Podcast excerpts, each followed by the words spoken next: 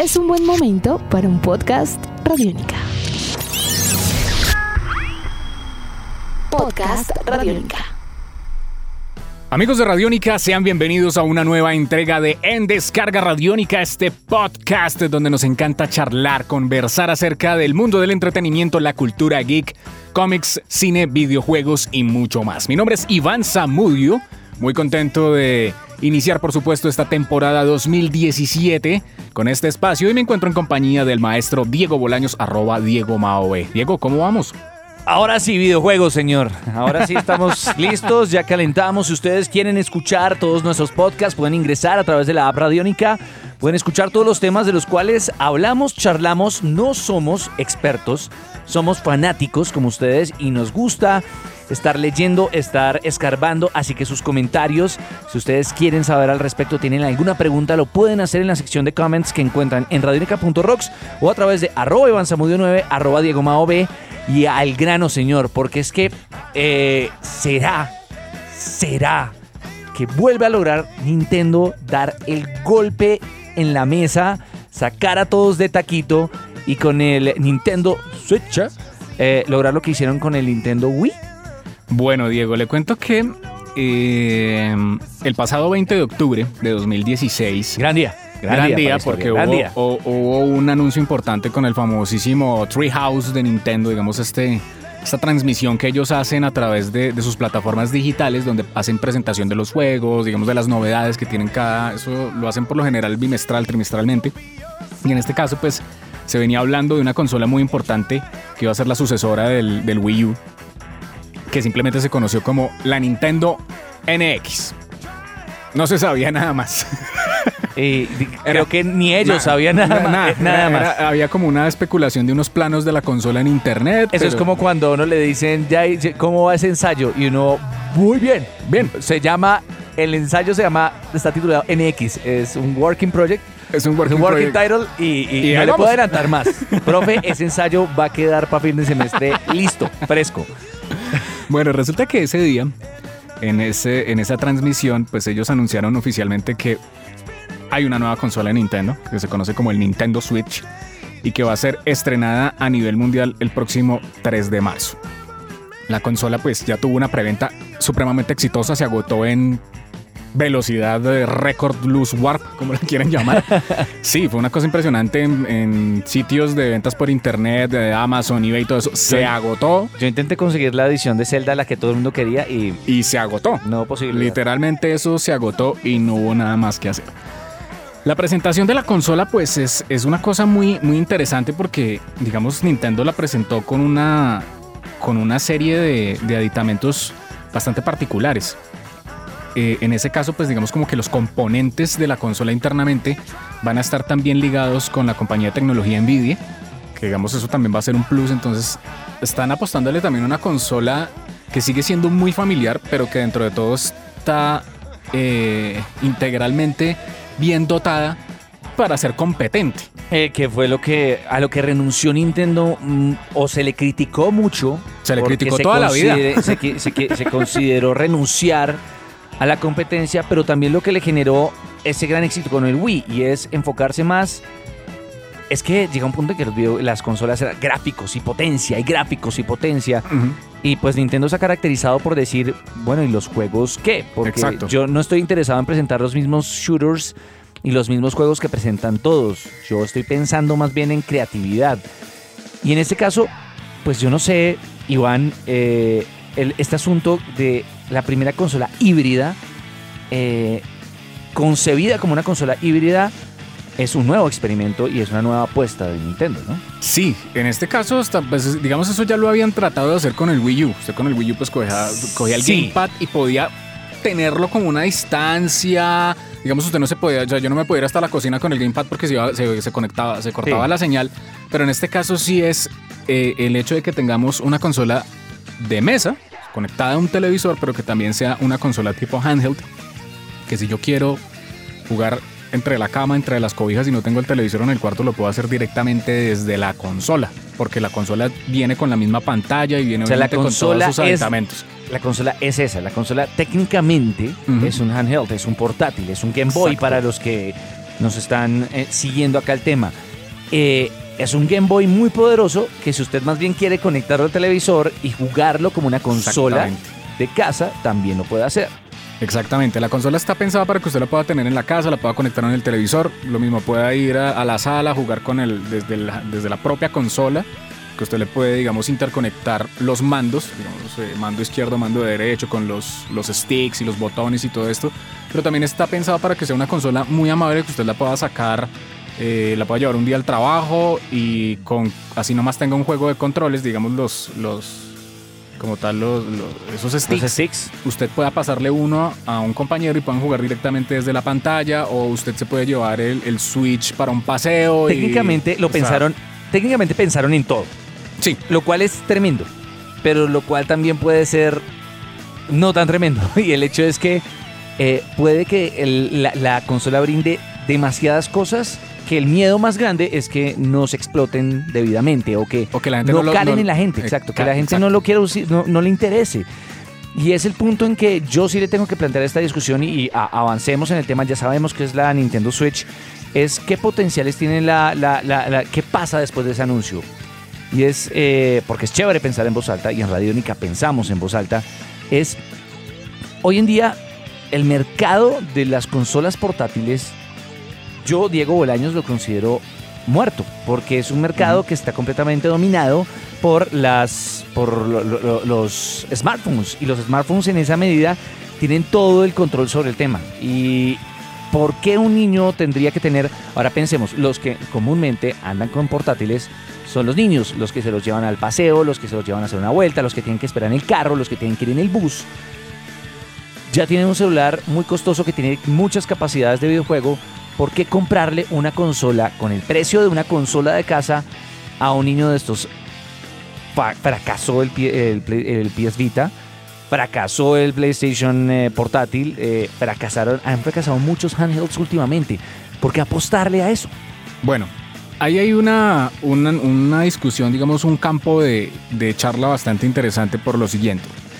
Vamos a tener que eh, sacar de nuevo a flote el hecho de que Nintendo ofrece juegos exclusivos. Digamos, Nintendo no se, digamos, dentro del mercado y de lo que trabaja, él tiene unos publishers y esos publishers trabajan con unos productos que muy rara vez a veces comparten otras plataformas como es el Xbox One o como es el PlayStation 4. Entonces sigue existiendo como ese, ese tema de la exclusividad de Nintendo. Entonces Nintendo le está apostando, va a seguir apostándole a crear juegos eh, increíbles dentro de su sentido, dentro de su familia Nintendo que lleva En más su- de 30 en su años. ley, En su, en su ley. ley. Entonces eso va a hacer que la consola siga teniendo ese, ese tema de, de la exclusividad.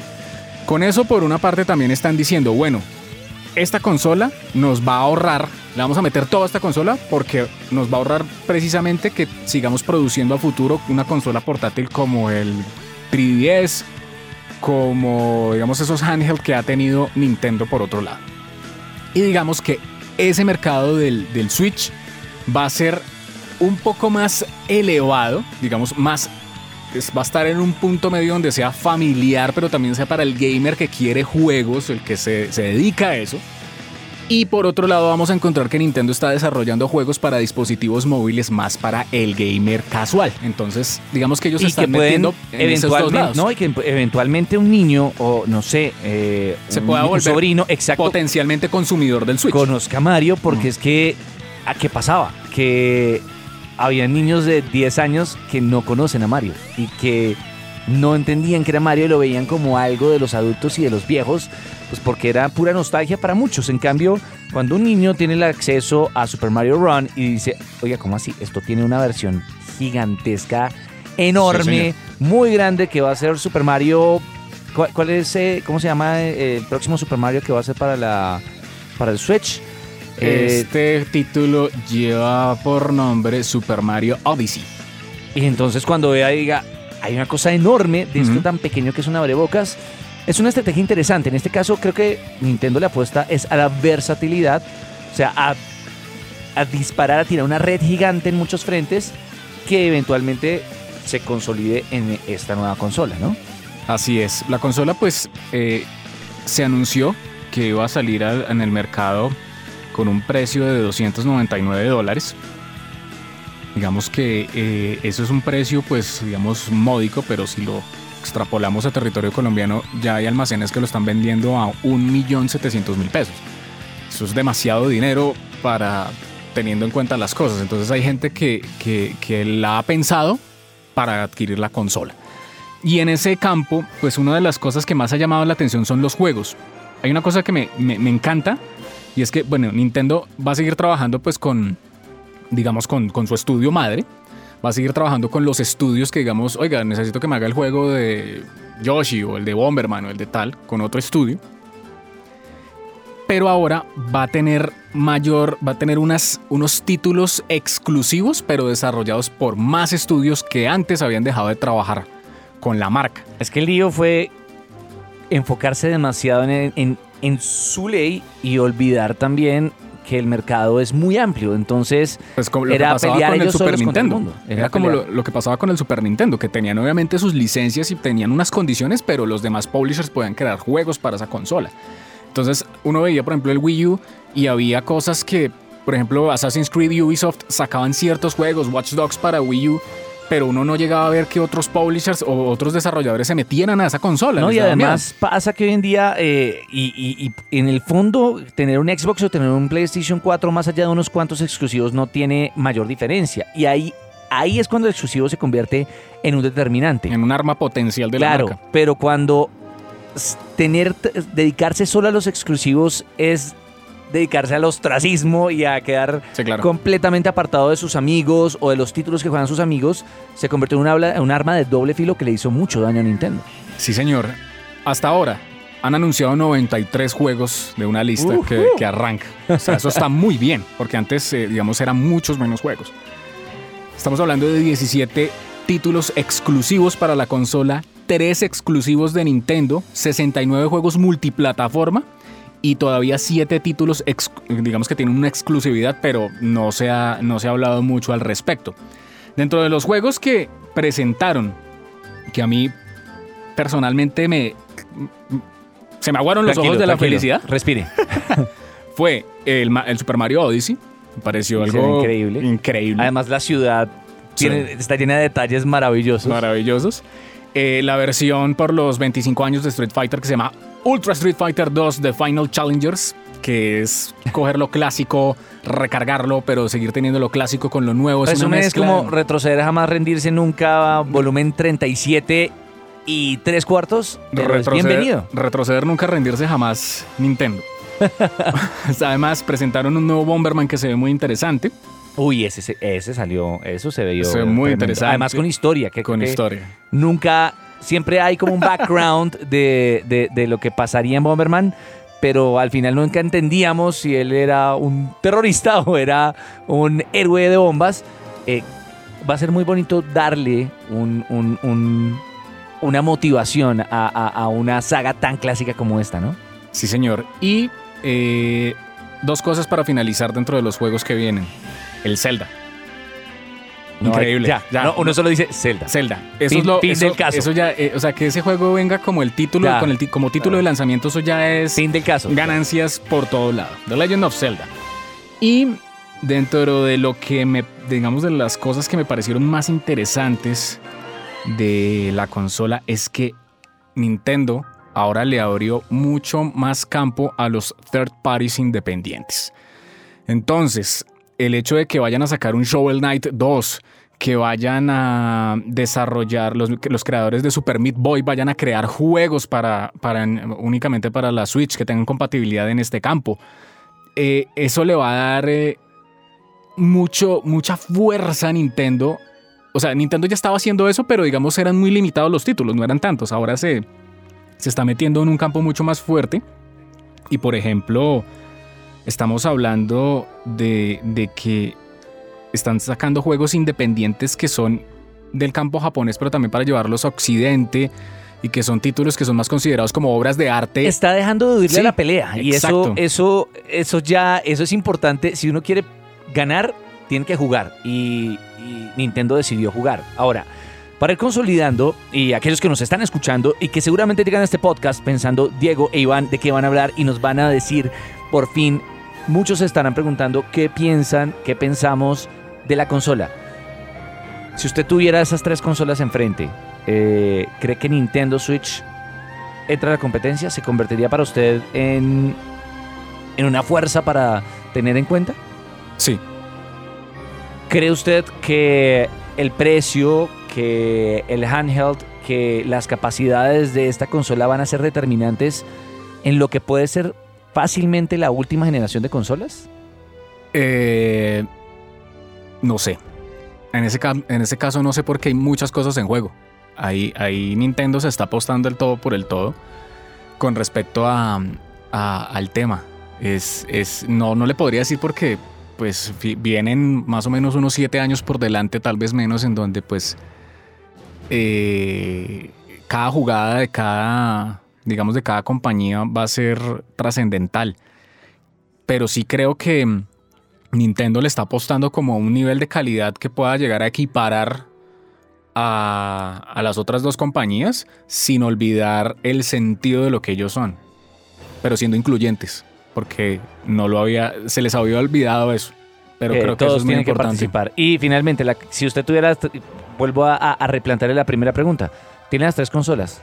¿Compra el Nintendo Switch? Sí, sin miedo.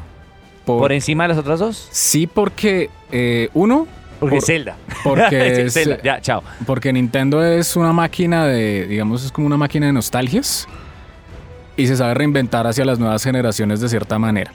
O sea, eso, eso es un punto bien importante. Digamos, le quiero apuntar como a, los que vienen de atrás con, eh, a- y a las nuevas generaciones. Y... Pero pues de todas maneras hay que ver cómo se desarrollan las cosas porque de todas maneras hay un, hay un mercado donde pues Microsoft está ofreciendo sus exclusivos y PlayStation también. Entonces, yo personalmente eh, creo, creo que yo compraría el Nintendo Switch porque lo veo una- como una consola muy interesante. Otra cosa es que acá en Colombia tal vez ese, volviendo un poco atrás, ese punto de, de sacar la consola para que ustedes jueguen el parque y eso, yo acá por digamos por cuestiones ya de, de Colombia, yo no lo vería tan viable, yo no lo vería, no, la verdad yo no lo veo viable. No, pero pues si usted Pero- puede organizar un torneo con sus amigos Sí, y, claro. y, y van a pasar muchas cosas muy bonitas y muy interesantes. Sus comentarios, sus opiniones, bienvenidos. Queremos saber qué creen, si los convencimos, si los eh, patraciamos, si ustedes creen en esta consola y qué piensan de Nintendo, lo pueden comentar en nuestra sección de podcast. Y pues, Iván, amanecerá y veremos. Amanecerá y veremos.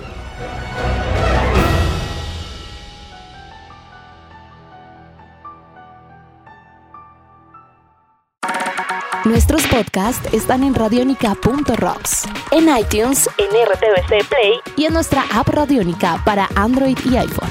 Podcast Radionica.